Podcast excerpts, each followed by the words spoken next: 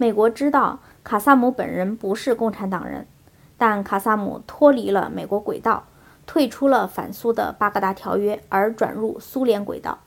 他把石油工业部门国有化，主持了欧佩克诞生的会议，还威胁吞并科威特。华盛顿以怀疑的眼光看待这些事态的发展，决定让他们胎死腹中。卡萨姆之死实现了美国的愿望。伊拉克副总理阿里夫上校在卡萨姆遇害后就任伊拉克总统。阿里夫是暗杀卡萨姆的带头人。美国国务卿迪安·纳斯克对他上台异常兴奋。当天给总统肯尼迪发出的备忘录声称：“看来伊拉克新统治者是反共的，他的政府将改变卡萨姆的政策。”二月十一日，美国与英国同时承认伊拉克新政权。二月二十二日，纳斯克再次向肯尼迪递交备忘录，确定了美国对伊拉克的立场：暗中友好，提倡对话，有限军售合作，强调美国私人企业利益，派遣新大使等。卡萨姆被处死原因是多方面的。美英对卡萨姆脱离巴格达条约，与苏联和中国友好心怀不满。他们对卡萨姆的石油国有化计划尤其恼怒，非把他除掉不可。其主要借口则是共产党威胁，这是美国干涉别国内政、策动政变的惯用伎俩。卡萨姆年轻气盛，执政经验不足，没有从伊朗的石油国有化的惨痛事件中汲取教训，轻视了美英石油巨头的强大力量。在处理内政外交，尤其在处理与阿拉伯邻国和复兴党错综复杂的关系方面，卡萨姆也给国内外政敌留下了把柄。结果只能重蹈伊朗摩萨台的老路。他的人生终点甚至比十年前被中央情报局推翻的摩萨台更惨。第五小节，中情局重演阿贾克斯。第二次世界大战后。美国把掠夺中东，尤其是海湾地区的石油资源作为重要目标，这是战后历届美国政府的战略方针。但是，美国面临的局面是中东民族运动蓬勃兴起和苏联快速渗透伊拉克。一九四四年九月九日，为摆脱英国的统治，伊拉克王国在海湾地区率先与苏联建立外交关系。美国见势不妙，不惜采取包括军事颠覆等一切手段，对付那些与苏联友好的中东产油国。一些产油国开始觉悟到，要发展本国经济，争取民族独立，必须依靠本国石油，于是决定赶走西方石油巨头，没收英美等西方石油巨头控制的石油资源，实行石油资源国有化。产油国和以美英为首的石油巨头之间，围绕石油资源所有权开始了生死较量。这是一场流血的较量。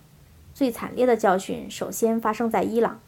1951年，伊朗摩萨台政府首先实行石油国有化。当年4月29日，摩萨台向国民议会提交一份将美伊石油公司国有化法案，获得一致通过。第二天。巴列维国王批准执行，英美两国恼羞成怒。一九五三年八月十九日，美国中情局在英国秘密情报局的密切配合下，以反对共产党威胁的名义策动军事政变，推翻了摩萨台政府。摩萨台锒铛入狱，伊朗石油国有化计划胎死腹中。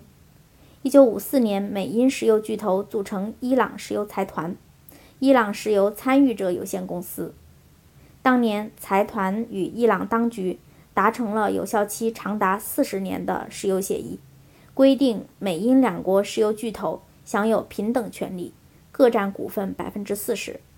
自一九零一年以来，一直由英国独家霸占的伊朗石油，从此由英美两国平分秋色。伊朗这次反动军事政变爆发六十周年。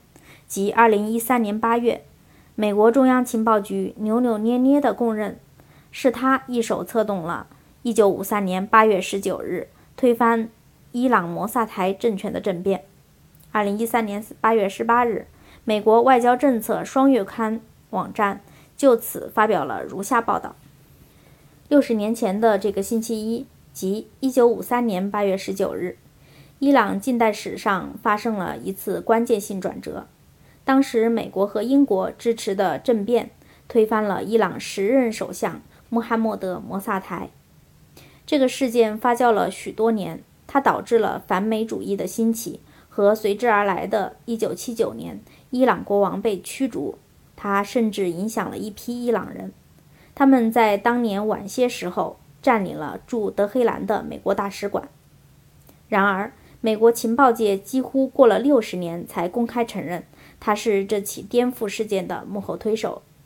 今天，在国家安全档案馆网站公布的。是伊朗之战的一段简短节选。这是中情局内部的一位历史学家，二十世纪七十年代中期写的一份内部报告。报告的第三节“秘密行动”描写政变本身的内容，大部分被删除了。但是就我们所知，新版本的确第一次正式承认中情局参加政变的事实。报告说。这次推翻摩萨台及其内阁的军事政变，是在中情局的指挥下，作为美国的一个外交政策行动发起的。